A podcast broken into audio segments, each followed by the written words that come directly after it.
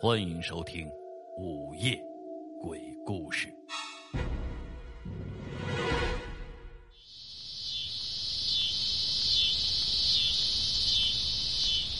家里的空调坏了，热汗顺着眉毛流到了我的眼睛里，痛得我嘶了一声。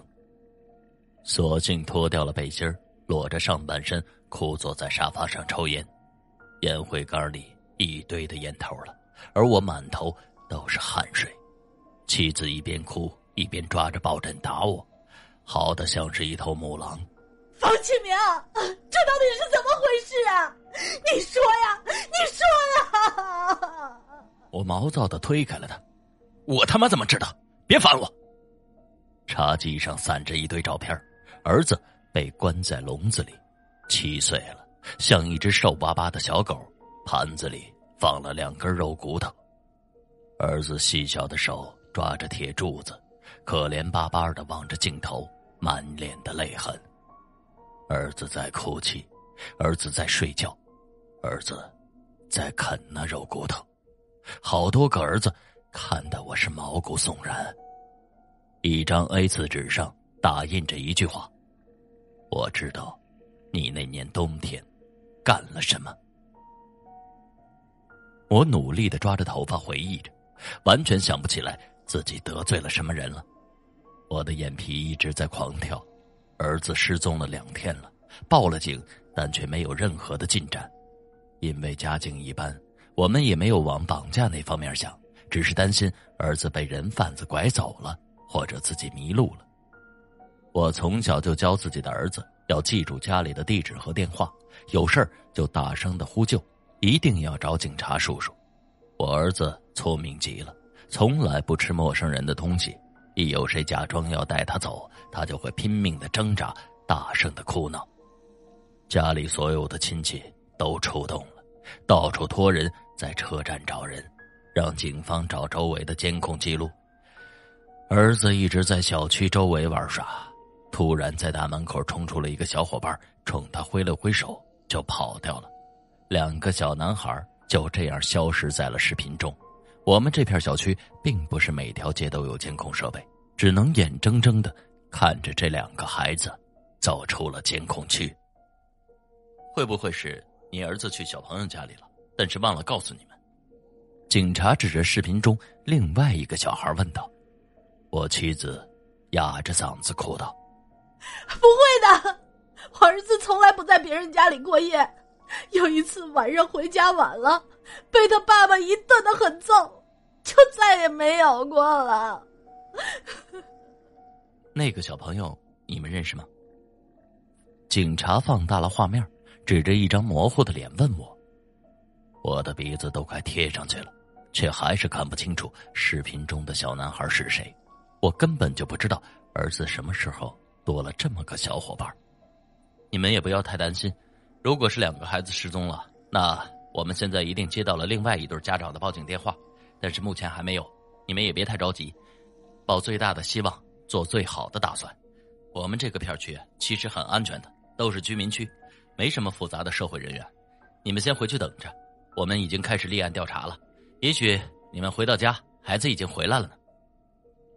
警察的安慰对于我们来说十分的无力，但是也没有任何的办法。只能回家等消息。儿子失踪的这几十个小时，我和妻子度日如年。终于在昨晚上接到了一个电话，电话那头是个粗哑的男人的声音：“你儿子在我这里。”我努力的想要从绑匪的声音中听出一丁点的线索，但是这句话让我绝望了。那个声音明显使用了变声器。我抹了一把泪水，低声祈求道：“只要你不伤害我儿子，我保证不报警。我我并不是很有钱，但是为了我儿子，我一定会努力的、努力的筹钱的。大哥，人心都是肉长的，我只有这么一个儿子，求求你了。”那头一阵沉默。我说过，我要你的钱了吗？我的心脏瞬间就从胸腔。蹦到了喉头，我送了你们一份礼物，就在巷子尽头那个蓝色的大垃圾桶里面。你最好抓紧时间，万一被人捡走了，就惨了。是个黑色的垃圾口袋装着的，上面用一圈透明胶封了口。我对着一阵盲音陷入了呆滞中，然后猛然就冲了出去，一路狂奔到巷子尽头的垃圾桶中，疯狂的翻找了起来。在一片搜筹中，我翻出了滴着菜汤的黑色垃圾袋，它被一圈胶带给扎得严严实实的。从来没有这么害怕过，我浑身都在颤栗，每一个毛孔都因为惊恐而紧缩着。我把妻子搂在怀里，两个人沉默的流着眼泪。我们很辛苦才有了这个孩子，为此跑了不下十家医院。儿子对于我们来说。就是活下去的唯一的动力，我们有限的生命得以延续的唯一的希望啊！看到了吗？那个电话又打来了，声音像是一个魔鬼在阴森的笑着。我求你了，你要什么我都给你，别折磨我儿子了，身体不好，我我我儿子有先天性的心脏病，大哥。你也是有父母的，也许你也有孩子，你一定要体谅我们这种，我们这种可怜的父母心啊！我们生这个儿子不容易，我妻子为了他，浑身上下都是针孔啊，大哥！我哭的泣不成声了，而妻子猛然就抢过了电话，尖笑起来：“我不管你是谁，你要什么你直接说。”如果我儿子死了，我也活不下去了。但是我一定会把你找出来，我一定要让你偿命。妻子蓬乱的头发下，一双猩红的双眼怒瞪着。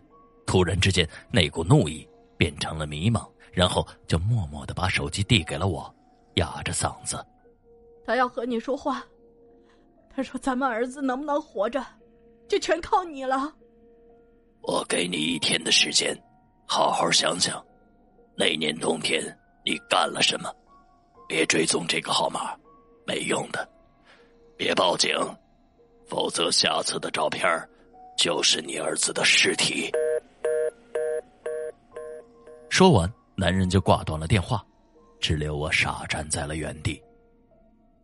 我抽完了一包烟，也没有想起来什么关于那个冬天的破事儿。我没有借过高利贷，没偷没抢过。没开车撞过人，偶尔过马路还扶一把老太太。我自以为自己还算是一个善良的人，但是，我真的不知道自己在某年冬天干了什么，让我的儿子身陷险境。我妻子认定是我做了亏心事情，害了儿子，对我是一阵敲打，我只得把他推倒在地，狠狠的一个耳光，让他冷静了下来。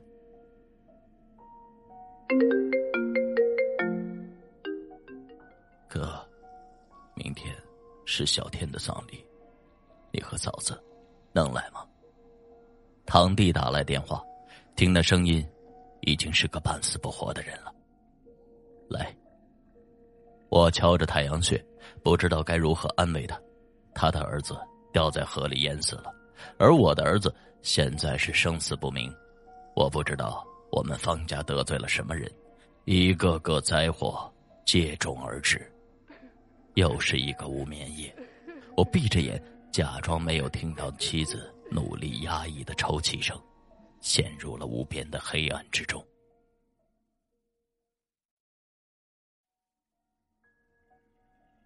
第二天，悲痛欲绝的妻子没有去跟我参加小天的葬礼，她实在是太害怕了。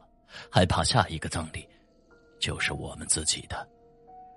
灵堂设在堂弟的家中，门半敞着，老远就听到了弟妹撕心裂肺的哭喊，夹杂着亲朋细细碎碎的无力的安慰。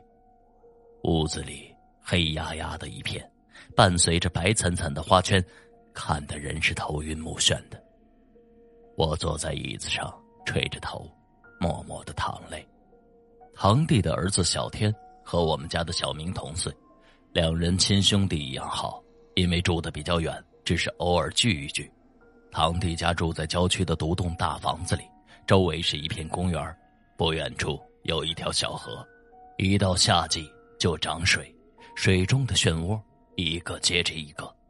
小天的尸体是在闸门处找到的，小小的，泡得白鼓鼓的身体一下一下的撞击着铁闸门，捞起来的时候，尸体被撞得满身伤痕。我无力的揉了揉脸，望着小天笑得花一样的照片，泪水再一次模糊了视线。弟妹弯着腰，搂着一个黑衣服的小孩，哭得更加的伤心了。小孩瘦瘦小小的背影缩在弟妹的怀里，一动也不动的。我不记得家里还有一个这样大的孩子。我问堂弟，堂弟说那个孩子是小天最好的朋友。经常来家里玩，两人同吃同睡，好的不行。那孩子是小天在补习班认识的，是班里成绩最好的孩子，智商可高了，所有的老师都喜欢他，而且写的一手好字儿，连书法老师都啧啧称赞。我老婆因为小天交了这样的朋友，开心的不行，就指望着顽皮的小天。可以收收心，可以懂事一点。说来也是怪啊，小天以前挑食的不行，一口蔬菜都不沾，但是自从和那孩子一起玩了之后，就变得可听话了，大口大口的吃饭，大口大口的吃。那个孩子叫什么名字？我随口问道。当然也明白做家长的苦心。自然是希望自己的孩子和优秀的孩子一起玩耍。所谓近朱者赤，近墨者黑啊！啊啊，叫李帅，瘦巴巴的。我老婆总说那孩子可怜，看起来一脸的苦相。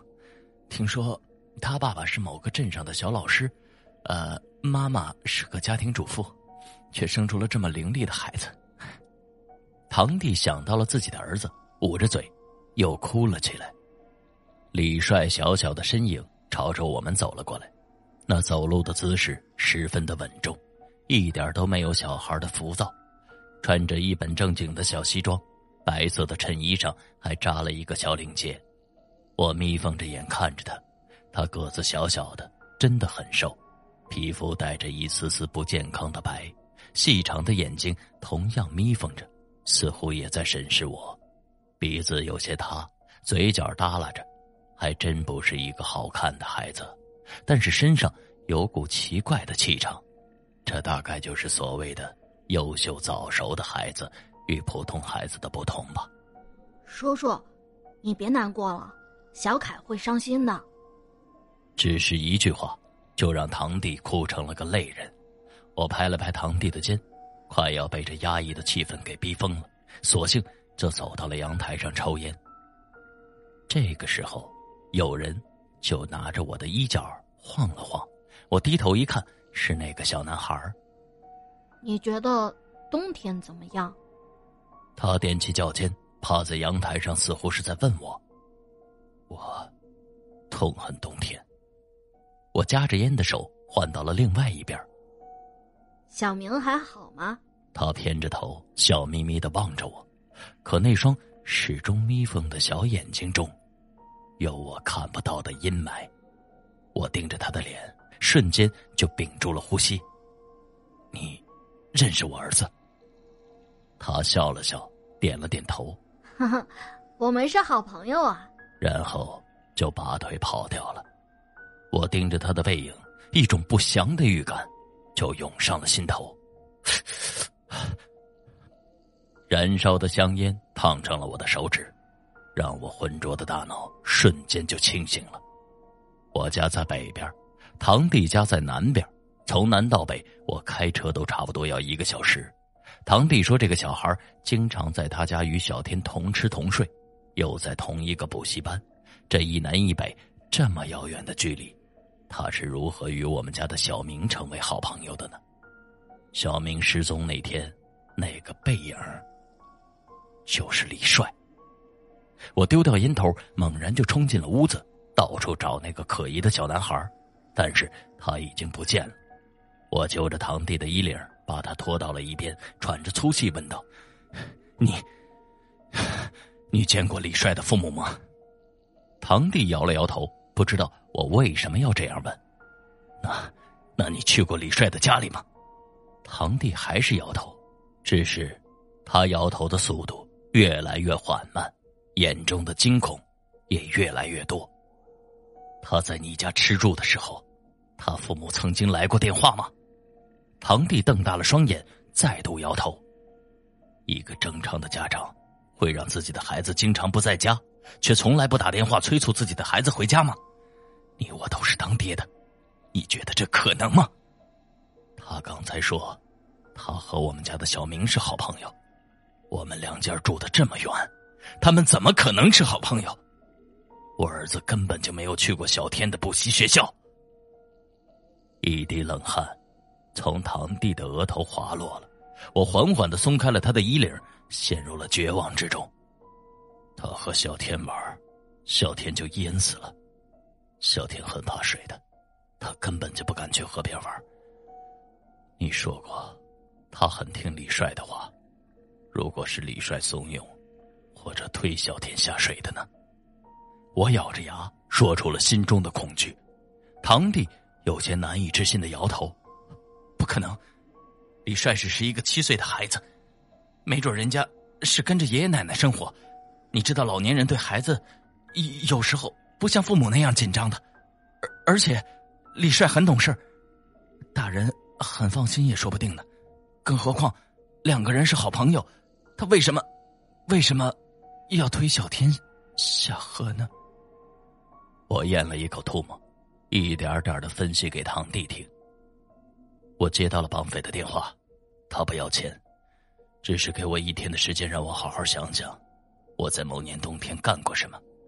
我实在是想不起来得罪过什么人，也没有把小天和小明的事情联系在一起。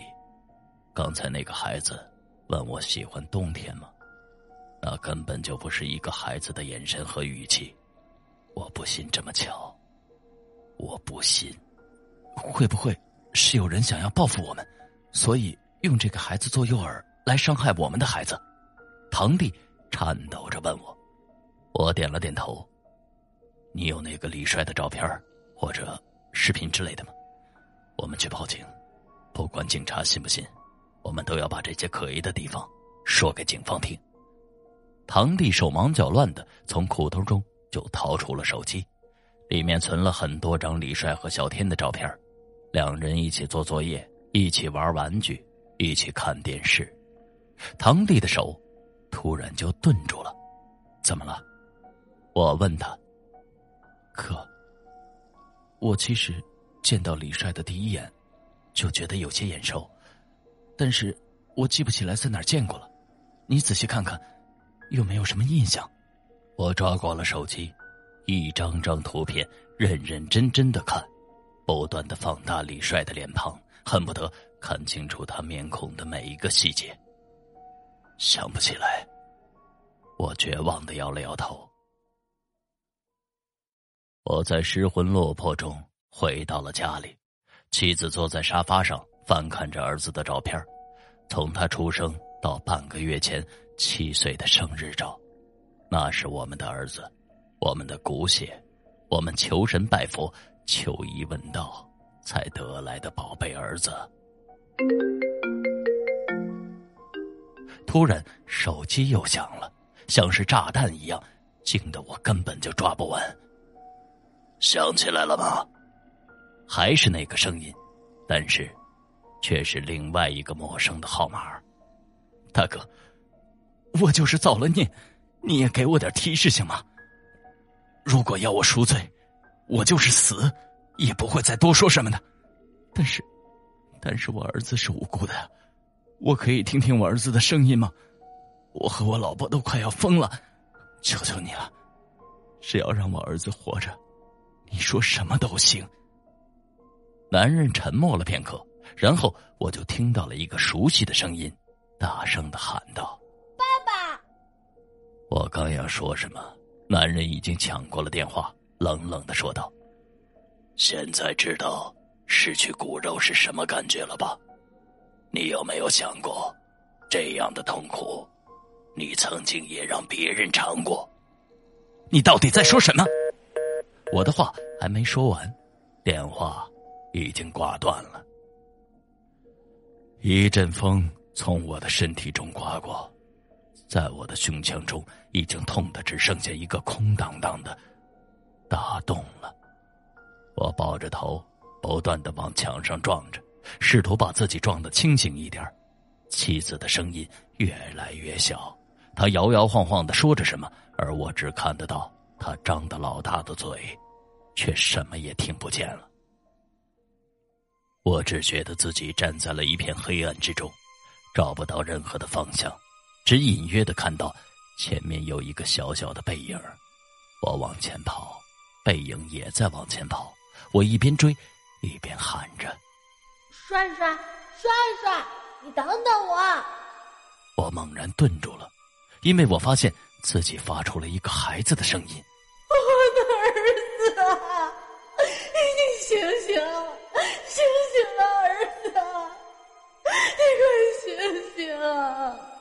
一个女人撕心裂肺的痛哭声，她背对着我跪在地上，她面前躺着一具小小的尸体，一双小小的脚正朝着我，他脚上没有穿着鞋子，只有鲜血顺着他的小腿朝我的方向流过来，我很害怕，身体却不由自主的走了过去。突然，那个小孩就立了起来，满脸的鲜血，手臂的骨头已经冲破了皮肤。他死死的拽着我的手，阴森森的说着：“把我的命还给我！”我吓得大哭起来。那女人也转过头来，黑洞洞的眼窝中看不到眼珠子，只有鲜血顺着眼窝往下流着。她拽着我的另外一个手腕，阴恻恻的：“把我儿子的命还给我！”一大一小两只手，凉的我一个机灵，就睁开了双眼，汗毛一根一根的竖了起来。那个孩子的脸，就是李帅。好了，这就是今天为您讲述的《恶童上》。